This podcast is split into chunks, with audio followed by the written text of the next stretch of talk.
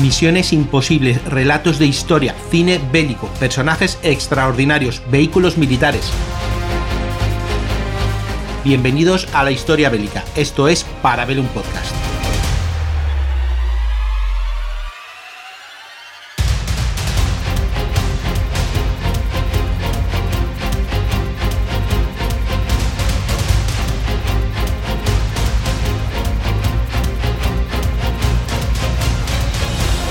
Muy buenas amigos y amigas de la factoría Casus Belli.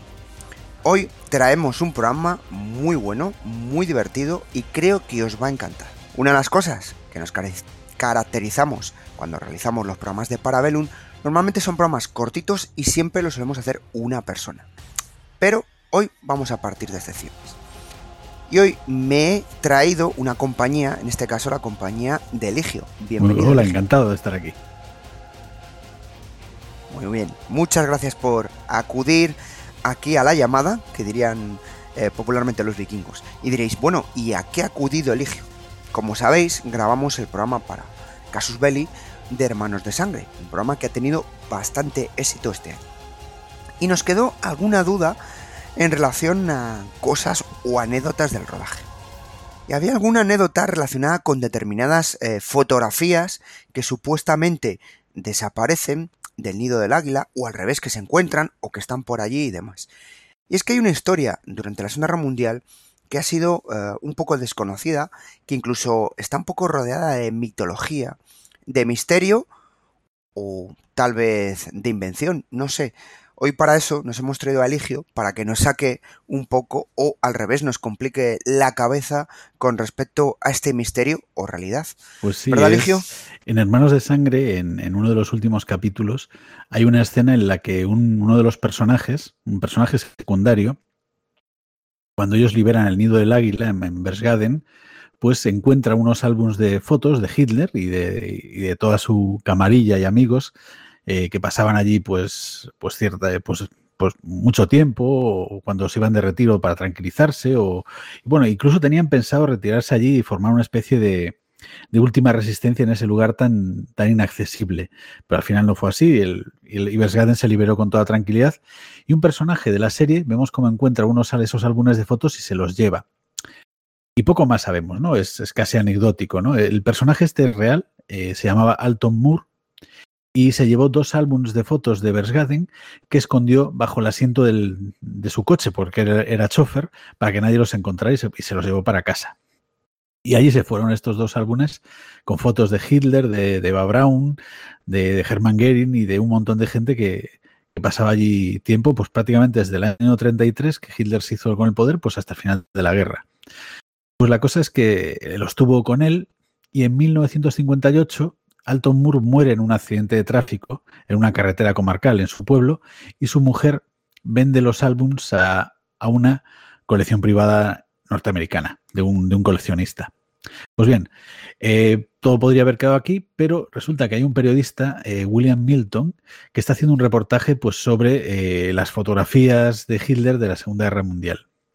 Entonces, pues oye hablar de estos álbumes de fotos, acude al coleccionista y empieza pues a, mirarlos, a verlos y ve que están muy bien, organizados, y categorizados por fechas, con los nombres de los altos cargos que visitaron, los amigos, gente de la zona incluso, Eva Brown por supuesto, y se da cuenta que al llegar a unas páginas, las que corresponderían a la Navidad de 1942, de repente faltan varias fotografías. Está el hueco donde deberían haber ido, pero no hay ninguna fotografía. Entonces se queda muy, ¿Había algún algunas, algo escrito a boli o en relación a, esas fotografías que, no aparecen o alguna referencia que pudiera indicar de qué trataban? Nada, nada. Había un vacío de repente.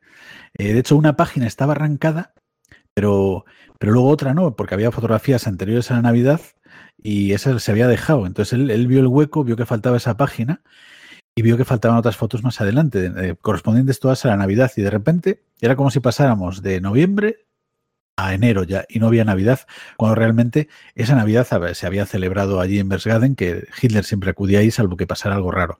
Bueno, evidentemente la Navidad del 42 sí pasaron cosas terribles y duras, como la batalla de Stalingrado que estaba en pleno auge, pero él aún así pasó unos días en Bergsgaden y de repente las fotografías de esos días que siempre había tomado en Navidad eh, habían desaparecido por completo. Entonces eh, él le pregunta al coleccionista y el coleccionista le dice que no, que esas fotografías ya no venían cuando compró los álbums, cosa que le fastidió bastante porque le, restaban algo de valor a, esas piezas. Entonces él vuelve al pueblo de Alton y le pregunta a su mujer. Y ella se sorprende mucho, ella dice que cuando llegó de la guerra, ella y su marido ojearon esos álbumes, vieron las fotos, ¿no? Flipando mucho con, ostras, fotos de Hitler, de toda esta gente allí, eh, en su vida privada. Y ella dijo que no faltaba ninguna fotografía, que estaban todas las fotografías. Eh, entonces le pregunta, ¿y qué había en esas fotografías? Y ella no lo recuerda. dice, ostras, son muchas, no sé. ¿Alguien más las vio?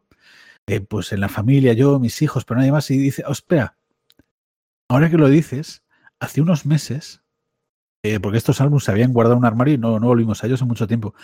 Pero hace unos meses, eh, un hombre pues, de unos treinta y tantos años de, pelo cano, eh, además sorprende que tuviera ese pelo tan, tan blanco para, para esa tan joven, eh, vino a ver a su marido, entre 30 y 40 años tendría, y estuvieron, estuvieron viendo esos álbums y ella dice que al marchar le pareció que se iba con algo, un sobre o algo así.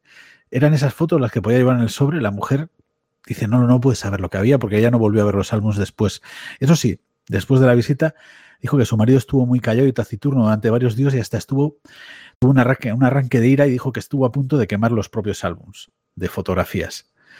Y fue precisamente unas semanas después de esto cuando su marido, pues un día de estos que había bebido un poco de más, tuvo el accidente en el que perdió la vida y ella vendió sus álbumes que en este momento le estaban dando un poquito de mal rollo. Claro, esto a Milton le deja muy intrigado, ¿no? Qué había en esas fotografías de la Navidad de 1492 y quién era ese hombre de cabello blanco que había ido a buscar esas fotografías, aparentemente, porque él dedujo que pues, seguramente se las había llevado él. Hmm un poco misterioso, ¿no? Incluso casi no iría con un traje negro, ¿no? Porque ya uno es lo que le faltaría. pues no lo sé, podría ser. Pero en esta época creo que estaban más de moda los trajes grises, aunque no en, la documentación que yo he leído no habla nada de la ropa, ¿no? Él se fija mucho en el siempre lo, lo Milton lo, designa como el hombre de cabello cano, ¿no? Que, que bueno, habría más, pero para él era muy significativo ese, ese dato, ¿no? Entonces, revisando las fotografías de esos álbumes, ve que en una de ellas Eva Brown está con su propia cámara de fotos. Entonces dice, Eva Brown hacía fotos. Bien, eh, no eran las fotos de este álbum, evidentemente, porque si ya sabe las fotos no pudo hacerlas. Y entonces eso le lleva a investigar a la persona de Eva Braun y de las mujeres en la vida de Hitler, ¿no? Y aquí hace una especie de primer viaje al, al pasado, ¿no? Entonces la primera mujer de la que se tiene constancia oficial en la vida de Hitler, por la que él sintió algo, algo romántico, evidentemente, no estoy hablando de su madre o sus otras eh, parientes femeninos, es una mujer llamada, una joven llamada Ángela María Rabaul, Heli le llamaban, que era sobrina lejana de, Hitler, Hitler era su medio tío, y era hija del ama de llaves que tuvo él tuvo esta ama de llaves con él. Luego la madre, o sea, la ama de llaves, la mandó a la casa de Berghof, que está en Bergsgaden, la casa, la casa de campo que tenían y la sobrina se quedó con él en su piso de Múnich para estudiar medicina. Hitler le dijo, venga, no te cojas otro piso, no gastes el dinero tontamente y quédate en mi casa. Entre esta muchachita, que en ese momento tenía 19, eh, era jovencita, apenas 20 años, y Hitler había una, edad de, una diferencia de edad de 19 años. Y Hitler empieza a obsesionarse con esta muchacha. Eh, empieza a gustarle, empieza a tratarle muy bien. Los amigos de Hitler empiezan a decir que, ostras, que se estaba enamorando en serio, que incluso empezaba a desatender las labores del partido pues por estar con ella. Hay un momento en que esta chica, un poco ajena a todas estas atenciones que le prestaba su tío, empieza a salir con el chofer de Hitler y en cuanto él se entera lo despide y ella la encierra en un piso y le hace acompañarle a todos los lados. La lleva a la ópera, al cine, a de compras, a paseos, le presenta eh, eh, a grandes mandatarios del régimen nazi que va a ser, como conoce a Goering, conoce a, a Hess, conoce a mucha más gente, y muchos como, como Otto Strasser, que, que, es otro del partido nazi, pues comienzan a decir que sí, que empezaron a acostarse, a tener relaciones sexuales, incluso Strasser habla de que la sometía a todo tipo de perversiones sexuales y la tenía sometida, encerrada en casa prácticamente. Uy, ese es un lado un poco oscuro y casi desconocido. Sí, sí, ¿eh? muy poco conocido. Y conste que otros, otros amigos de Hitler decían lo contrario, decían que ella era una descarada y una aprovechada y que abusaba de su ascendente sexual sobre Hitler para tenerlo bastante toreado y que lo estaba apartando precisamente de, sus labores y, de su y de su futuro en, la, en, la, Alemania que ellos querían, esa Alemania que desgraciadamente se está gestando en este momento, ¿no? La cosa Casi que era como un elemento de distracción. Exactamente. La cosa es que con 23 años, ella está encerrada en su piso de Múnich, sometida a Hitler por completo. No se sabe si por voluntad o por obligación de él. Ahí están los dos partidos de gente que especulan con estas dos cosas. Pero él se va a Nuremberg, tiene que volver por, por un problema de última hora y cuando entra en su piso, dice él, se encuentra a su sobrina de 23 años con, un, con su pistola en la mano y un disparo en el pecho, en el pulmón, muerta. Entonces, eh, se especuló, lo primero que se dijo es que la chica se había suicidado, eh, pues precisamente por la presión a la que le sometía Hitler. Otros dicen que no. Hay gente que especula que fue Hitler en un arrebato de celos quien la mató. Y hay otros que especulan que fueron eh, miembros del partido nazi que la asesinaron porque estaba distrayendo mucho a su líder de, sus obligaciones. Y hay... ¿No podría ser de las SS a lo mejor? Bueno, todavía no estaban. Todavía no estaban, pero, pero bueno, pero algo de las SA, ¿no? Podría haber sido alguien. Sí, más bien. Sí, sí, podría haber sido alguien. Son las tres teorías que se barajan: el suicidio, el asesinato por parte de Hitler o el asesinato por parte de alguien de la camarilla de Hitler, ¿no? La cosa, no hay una respuesta histórica, hay películas, hay libros sobre el tema, es un personaje fascinante el de, el de Heli Rabaul, pero la cosa es que lo que sí sabemos seguro es que Hitler, después de la muerte de su sobrina, cae en una profunda depresión deja la habitación de la chica sin tocar, va a estar así hasta que los aliados lleguen a, Múnich, y tenía retratos de ella por todos los lados, en la Cancillería, en el Nido del Águila, en todos los lados tenía fotos de, de Heli, ¿no? Y muchos dicen que fue el verdadero gran amor de su vida. Sí, siempre se dice, ¿no? Que el primer gran amor es el, el, que más marca deja. Exactamente. La cosa es que Heinrich Hoffmann, fotógrafo de Hitler, autor de muchas de las fotografías que salen en esos álbumes, eh, ve cómo está Hitler de, postrado y triste y se acuerda de que le había caído muy bien su ayudante. el ayudante de Heinrich Hoffmann, que le ayuda con las fotografías, es una joven de bastante talento para la fotografía, guapa y que tiene cierto parecido físico con Heli Rabaul. Y esta no es otra que Eva Braun.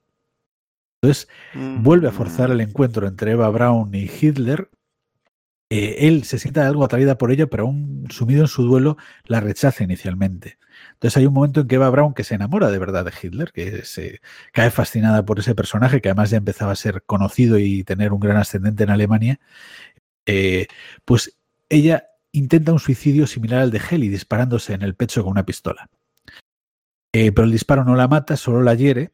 Hay gente que dice que incluso que fue un, un disparo bastante falsificado por parte de ella, que fue una argucia de Eva para atraer la atención de Hitler y, agitar en su conciencia la muerte de Heli. Y Hitler a partir de ahí empieza a tratarla bien, se, se preocupa por ella, la cuida y acaban enamorándose.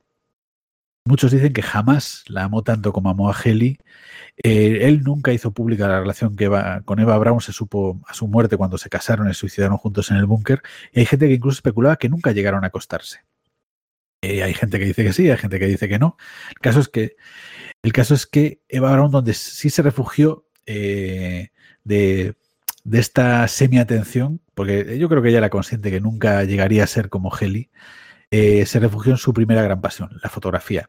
Hizo un montón de fotografías. Aquí hablamos de estos dos álbums que, encontró Alton Moore en Berchtesgaden, pero de, de Eva Braun se conservan más de 35 álbumes de fotos y se supone que se han perdido muchos más. Entonces, eh, la gran mayoría de estas fotografías están en el Archivo Nacional de Estados Unidos, donde están 35 de estos álbumes, que se supone que son casi todos. Entonces, nuestro, nuestro intrépido periodista William Milton acude al Archivo Nacional y comienza a investigar las fotografías de Eva Brown. Eh, hay para fortuna de él, están muy bien indexadas, eh, entonces puede fácilmente aislar las que corresponderían a la Navidad de 1942 en Berchtesgaden. Efectivamente, hay varias de allí, y cuando él ve dónde están los índices, y cuando él va por ellas, descubre que no están. Oiga, esto se pone interesante, ¿no? Esto ya empieza casi novela de misterio total, un thriller. ¿eh? De repente las fotografías que había tomado Eva Brown han desaparecido del Archivo Nacional de los Estados Unidos. Entonces habla con el responsable del archivo, con uno de ellos, y ve que en una fecha similar a la que visité eh, uno, unas semanas después de la fecha en la que Alton recibió la visita del hombre de pelo cano, un hombre, John Blake, un investigador de la Universidad de Brown, eh, visitó el archivo para ver esas fotografías. y se fue de allí pues con su maletita con la que había entrado. Un tipo muy majo, le, dice el tipo este, y no se le ocurrió revisar la, maleta, porque un investigador de Brown, un tío prestigioso, dejó su nombre. ¿Cómo va a sospechar de alguien así? Él le pide que por favor le describa cómo es físicamente este tal John Blake de Brown. Y él le dice que era un hombre de pelo cano. Esto dispara las alarmas de, de Milton. Dice, ostras, es el mismo tío, o probablemente sea el mismo tío que se llevó las fotos de Alton, que ha venido aquí y se ha llevado estas otras fotos. Sí, sí, empieza un poco a encajar la historia. A la historia. Dice, y por lo menos tengo ya su nombre, John Brown, John Blake, perdón, y sé que está en la Universidad de Brown. O sea, ya puedo, puedo ir a hablar con él para saber qué se llevó esas fotos y qué pasaba en esas fotos. ¿no? Entonces él acude a la visita a la Universidad de John Brown y pide una, una cita con John Blake, que enseguida le conceden. Y su gran sorpresa cuando se encuentra con Blake es que es un tipo de una edad bastante diferente a la que le han dicho y que es moreno. Y entonces ese, dice, hombre, podría haberse teñido, pero le parece raro. Entonces le preguntan si visitó ese archivo. Él dice que sí, que visitó el archivo, pero en otras fechas, no en las que le dijo el, hombre, el encargado que había estado allí, sino tiempo antes. Eh, eso sí. Y dice, ¿y en esas fechas dónde estaba? Le pregunta, le pregunta nuestro periodista, ¿no? Y él dice, bueno, en esas fechas estaba aquí, estaba aquí haciendo mis trabajos universitarios y mira, curiosamente me visitó una persona que me preguntó por esas fotografías y por, y por otras cosas de este estilo. Eh, y justo me desapareció un poquito después, justo después de la visita, le desapareció su carnet de investigador y tuvo que hacer otro. Y pues Milton enseguida le pregunta que qué aspecto tenía la persona que le visitó. Y él le dijo que era un hombre, un periodista de cabello cano. Entonces, mm. eh, pues ahora ya sabe Milton cómo hizo este tipo para colarse en el Archivo Nacional y llevarse esas fotografías, ¿no? Y se hizo pasar por, por este investigador de Brown. Y también, bueno, pero ya que está con, este buen hombre, con John Blake, le pregunta. Dice, ¿y él vino aquí solo para, por, tu, por, por tu carné, a, preguntarte por esas fotografías? Y dijo, ese fue uno de los temas de los que hablamos, pero había otro tema que le interesaba muchísimo más. Me preguntó por la historia de William Patrick Stuart Houston, y dónde podría encontrar a esa persona en la actualidad, o a su familia por lo menos, ya que ese es el tema de mi especialidad. Entonces, eh, Milton dice, ¿quién es ese hombre? ¿Quién es William Patrick Stuart Houston?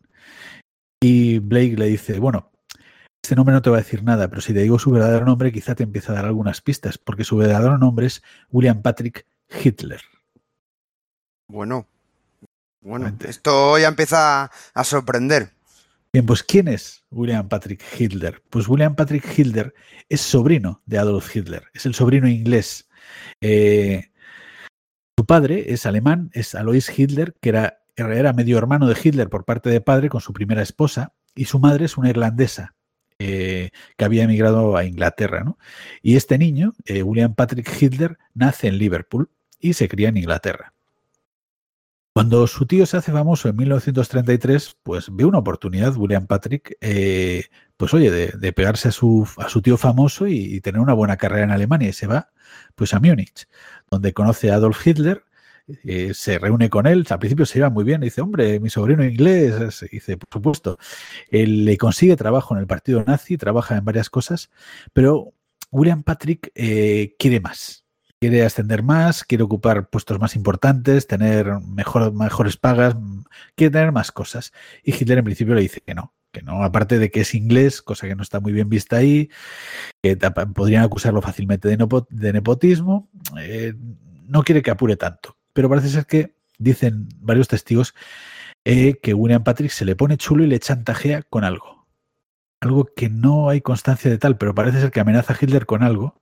Pero inmediatamente lo siguiente que sabemos de William Patrick es que tuvo que huir de Alemania, porque parece ser que, esa amenaza no le sentó nada bien a Hitler y a los suyos y que el tipo se dio cuenta que se había puesto en peligro y escapó de Alemania a Londres.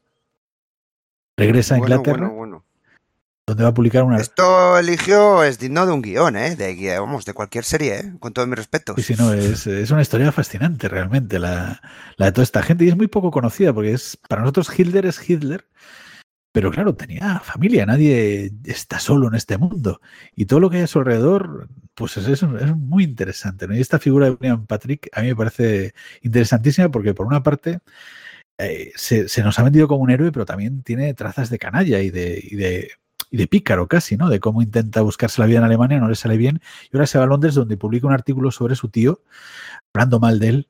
Él se pone ya como el, el sobrino inglés de Hitler, el Hitler bueno, y eso llama la atención de William Randolph Hearst, el, gran magnate de la prensa norteamericana, que lo lleva a Estados Unidos y, lo pone a dar charlas y a hacer recorridos por el país, dando, dando conferencias, vendiendo periódicos y cosas así, ¿no? Y sacan bastante dinero, la verdad, entre los dos, ¿no? Con esa historia del sobrino inglés de Hitler, ¿no? Que es... Oye, ese, ese chico, discúlpame que te, te, corte, sería de los estrella de programas de corazón. Pues sí, pues sí. Y más porque ya en este momento ya está ya la guerra y es como el, Hitler eh, que está en el bando aliado. De hecho, en el 42, cuando Estados Unidos entra en guerra, bueno, eh, este, entra en guerra a finales del 41, cuando Japón ataca en Pearl Harbor y Hitler declara la guerra a los Estados Unidos, este hombre, William Patrick, está en Estados Unidos e intenta alistarse en el ejército norteamericano. En principio no le dejan, porque es alemán, eh, porque es pariente de Hitler, que es como muy raro, y el FBI, y el FBI pero él insiste, ¿no? Por además Hertz dice, oye, insiste porque es una herramienta de propaganda muy interesante, tener a un Hitler luchando contra Hitler. Pero bueno, el FBI lo va a investigar y al final, con un permiso especial del presidente de los Estados Unidos, de Roosevelt, se alista en la Armada como oficial farmacéutico, por él había estudiado farmacia y es herido, y, es herido en un bombardeo y, pues, y acaba teniendo el corazón púrpura. Y bueno, y, se vendió muy bien en su momento, pues como el, Hitler que luchó contra Hitler, ¿no? El, Hitler bueno. Hitler bueno, exactamente. Aunque ya vemos que este es un pillo que se, se arrima a lo que sea con tal de sobrevivir, ¿no? Bueno, acaba la guerra y evidentemente después de la guerra, cuando se sabe todo lo del holocausto y todos los crímenes nazis, pues el apellido Hitler ya no es una curiosidad interesante directamente está completamente estigmatizado, es el mal, y él decide cambiarse el apellido a Stuart Houston y monta una pequeña empresa de análisis de sangre en Nueva York que le acaba yendo muy bien, creo que existe en la actualidad todavía, y tiene cuatro hijos. Bien, y aquí volvemos a. Este es todo lo que le contó de, William Patrick, eh, el, profesor de Brown, John Blake, a nuestro investigador Milton. Y eh, dice, este tiene esos cuatro hijos. Y bueno, el hombre este de pelo cano que me visitó no solo me preguntó por William Patrick, sino también por sus hijos, sus nombres y paradero, ¿no? Pues dice, como yo he estado investigando a los Hitlers, pues, eh, pues, pues pude facilitarle eso para su investigación. Entonces Milton coge estas direcciones, se dirige a Nueva York y visita a los a los eh, a los Stuart a los Stuart Houston, los realmente los sobrinos nietos de Hitler, que están viviendo allí, pues cada uno con su vida, pues con sus trabajos, empezando y tal, y habla con ellos. Al principio lo tratan con mucha amabilidad, muy bien, conocen su pasado, no les gusta hablar de ello porque saben que no es, que no es algo bueno ni de lo que están orgullosos, pero lo asumen con naturalidad. Sin embargo, en cuanto saca la figura del hombre de pelo cano, se cierran en banda ahí ya no quieren contarle nada más y de repente eh, Milton pasa de ser un tipo bien recibido a ser un tipo mal recibido. Entonces Milton habla con los vecinos de esta gente, con la gente del barrio, y le dicen que sí, que el hombre de pelocano estuvo visitando a esa familia y que se reunieron en un restaurante cercano, en un reservado, y estuvieron allí hablando mucho tiempo, que hubo gritos, voces encendidas, y, y que luego pues el hombre de pelocano se fue y no ha vuelto por allí nunca más. Pero bueno, Milton insiste con los hermanos, insiste con el padre, pero no es capaz de sacar ninguna información de ellos. Esto le ha llevado demasiado tiempo a esta investigación, no tiene nada que escribir, no tiene respuestas, tiene un misterio, tiene un recorrido, pero no tiene las respuestas, no, no puede contar esa historia. Su editor le dice, mira, es muy interesante, es fascinante, pero ¿cómo acaba? No tiene final. No puedo publicar esto. Van a decir, ¿cómo sigue? Yo ¿qué les voy a decir? Pues yo qué sé. Pues entonces eh, dice, tío Milton, dedícate a otras cosas y, deja esto. Entonces Milton abandona esta investigación durante poco más de una década. La guarda, la archiva y ahí se queda. Entonces en los años 70 ocurre algo. Un investigador alemán, Lutz Becker, a partir de una fotografía de Eva Braun con una cámara de 16 milímetros, deduce que tiene que haber no solo fotografías de Eva Braun, sino películas de Eva Braun, grabaciones de, Eva Braun, y las encuentra por fin eh, en Alemania. ¿no? William Milton, al oír de este hallazgo de Lutz Becker, eh, pues eh, acude a él pues, para ver si le puede facilitar esas películas, ¿no? Y sobre todo si esas películas, porque habían estado perdidas mucho tiempo. Y lo primero que le pregunta es, dice, antes que, que yo, ¿ha venido alguien a buscar estas películas? ¿Alguien te ha preguntado por estas películas? En concreto, ¿te ha preguntado alguien de cabello cano por estas películas? Luz Becker, un poco sorprendido por esa pregunta, le dice, no, no. Eres de las primeras personas que me vienen a preguntar por estas películas. Entonces, bien, bien pues quiero verlas. Entonces, eh, las empiezan a ver y ven que hay una película que data de la Navidad de 1942. En esta vemos que Hitler está hablando con, con un amigo y que le está diciendo algo al oído. Y que el otro asiente y, y que se ve que hay algo, algo que están guardando ahí algo. Entonces, pero claro, es una película de 16 milímetros muda, sin sonido. Entonces, ¿qué le está diciendo? Entonces lo que hace es buscar a un experto en, en lectura de labios y lo que este experto en lectura de labios consigue sacar de, de los labios de Hitler es mañana viene mi hijo. Eso son palabras, palabras importantes. Sí, sí, claro, esto a él le, le resulta un shock absoluto.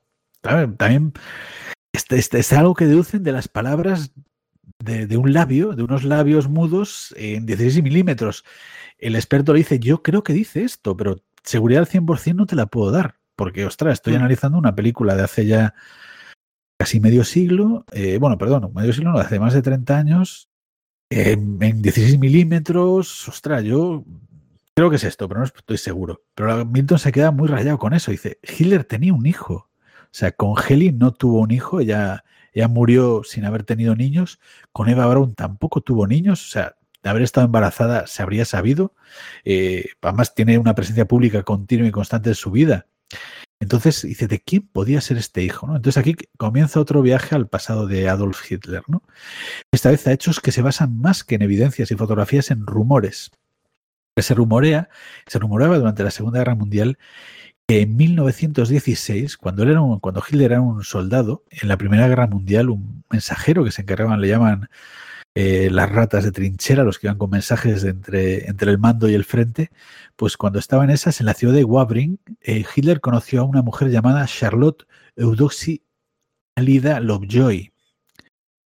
Y según, eh, y parece ser que se enamoraron, que tuvieron algo, eso dicen algunos, y en 1917, al año siguiente, eh, en, en, esta misma ciudad de Wabrin, según el testimonio de una posadera de la época, pues había tenido esta mujer, Charlotte, había tenido un niño eh, de soltera. Nunca dijo quién era el padre, ¿no?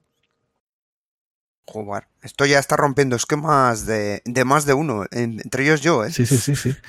Pues, eh, pues el niño este le van a llamar Jean-Marie Lovejoy, con el nombre del apellido soltera de su madre, y pero luego la madre se va a casar unos años después con Clement Loret, un francés, y va a cambiar el, nombre de este niño, Jean-Marie Lovejoy, va a pasar a ser Jean-Marie Loret.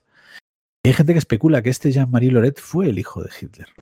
Eh, este hombre, Milton, viaja a Alemania, eh, perdón, viaja, viaja a Wabring eh, y busca en los registros, bueno, Wabring realmente está en Francia, busca, bueno, Francia o Bélgica, no estoy seguro ahora, pero bueno, busca en los registros y, descubre que los registros de esa época, de, del año 17, 18 y 19, se perdieron en un pequeño incendio que hubo en la sacristía. Por lo cual no puede certificar la, la garantía de, de, ese niño de, de, nada más. O sea, él buscaba algo más ahí, pero no lo encuentra por culpa de este pequeño incendio en la sacristía, ¿no? La, mm. Conoce a la posadera de Wabrin, que le, le confirma que efectivamente ese niño nació hijo de Charlotte Eudoxie Alida Lovejoy y que ellos se fueron del pueblo poquito después. Pues bien, esta, pues este Loret eh, crece, eh, acaba trabajando para la policía francesa en San Quintín, en el Aisne. Eh, trabaja en un puesto bastante cómodo durante la ocupación nazi, pues eh, se le deja bastante en paz y él consigue, él sigue buscando y preguntando y ve que hay unas memorias de, del camarero de Hitler, de Heinz Linge, en que confirma que, que, Hitler, cuando bebía un poquito de más, aunque no era muy amigo de beber alcohol, pero. Sí, tenía fama de que no le gustaba. No, el alcohol no, no bebía. Muy... Pero cuando se bebía su alrededor había ciertamente festivo, se relajaba. Y sobre todo se relajaba por las mañanas, después de que le metieran su. Él le metía un médico, le metía unas dosis de reconstituyentes que, vamos, él no bebería, pero drogas se metía más que los Sí. todos los Rolling Stone juntos, ¿eh? Creo que hay, Creo que hay un programa al respecto bastante que sí hay interesante. un programa que hizo respecto que, que hizo Saúl, que, en que detallan todas las drogas que se metía Hitler y madre de Dios bendito. Sí, la verdad es que, en fin. Y algunas que no se conocerían, no él y el resto. Sí, sí, sí, sí, te sorprende. También, Pues- para aguantar lo que tenían que aguantar, yo creo que si no. Sí, sí, pues él No decía aguantaba. que no por alcohol, sino por estas drogas, cuando Hitler se relajaba un poco además, le hablaba de que sí, que el amor de su vida había sido Heli, pero que tenía un hijo en Francia con una francesa y que había enviado a buscarlo. Y esto ocurría justo antes de las Navidades del 42, cuando él decía que, vale, había perdido a Heli, tenía Eva, pero quería saber cómo era su hijo, quería conocerlo. Tenía esa necesidad, aunque había sido hijo de una relación breve, de un primer amor de trinchera, pues que quería saber quién era ese hijo, ¿no? Eh, pero bueno, sigamos con este niño, con él, empieza a buscar a Jean-Marie Lovejoy, que ve que tras la guerra se libra de, a pesar de haber trabajado para la, la policía francesa, colaboradora con los nazis, pues como no cometió ningún crimen y estuvo relacionado con crímenes de guerra, pues se libra, no, no va a la cárcel ni nadie, va a trabajar en el ferrocarril y cuando y, y, y ha escrito un libro con, en colaboración con un periodista alemán que se llama Werner Masser, en que habla de su historia, pues eh, se llama, ese libro se llama, tiene el título muy significativo de Yo no elegí a mi padre. Mm, más claro el Claro, agua. agua. Y bueno, y el niño este le confirma eso, le dice, él dice, no tengo recuerdo de esa visita al nido del águila, pero habría sido muy pequeño, ¿no? Eh, pero sí, sí, mi madre me dijo que era, que era hijo de Adolf Hitler. Y, bueno, yo me lo, ni me, o sea, no me gusta, no es una cosa de la que estoy orgulloso, pero es lo que soy, no puedo evitarlo, ¿no? Y, y le quiero seguir con mi vida en paz. O sea, no, no se lo encontró muy reacio hablar de estas cosas, ¿no?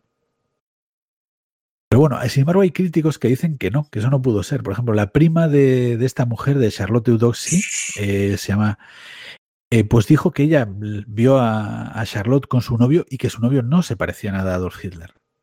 O sea, dijo, el padre de ese niño no es Adolf Hitler. Yo la vi con él y no, no era Hitler, era un alemán, pero mucho más guapo, más alto y más... Sí, no coincidía, no, no le eh, coincidía, lo que tenía. Y dice, joder, estaba muy bueno y Hitler no es, estaba muy bueno, o sea, pero...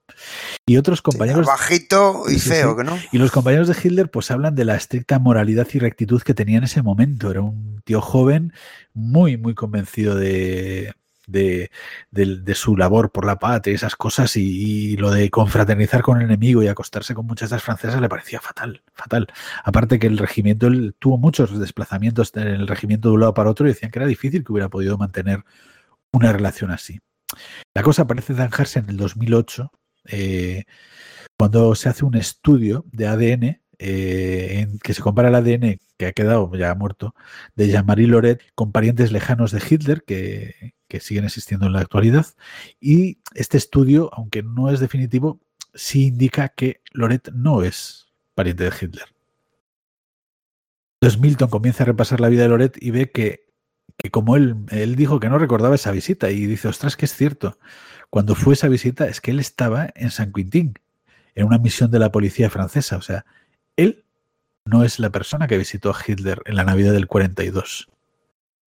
Entonces, ¿quién visitó a Hitler ese día en que esperaba a su hijo si no era este buen hombre, del que siempre se ha especulado que es hijo y él mismo se lo ha llegado a creer, aunque no, no le ha dado más importancia? Pues entonces él empieza a repasar todas sus notas y ve que la persona con la que más hablaba Hitler, una de las y que sigue viva es Heinz Linge, el camarero. El camarero sobrevivió a la guerra, lo hicieron prisionero los rusos, pasó bastantes años en un gulag de Rusia, pero luego fue liberado y regresó a Alemania, pues donde continuó con su vida, eh, pues hasta 1980 que murió en Hamburgo. Eh, este Milton consigue hablar con él en el hospital de Hamburgo, donde está ya el, hombre en sus últimas horas, y este le, habla de que sí, que él estaba cuando vino el, hijo de Hitler, y él le pide cómo era. Entonces él le dice, era el hijo de una posadera de Wabring, no era era el hijo de la posadera, no el hijo de, de, de, de Charlotte.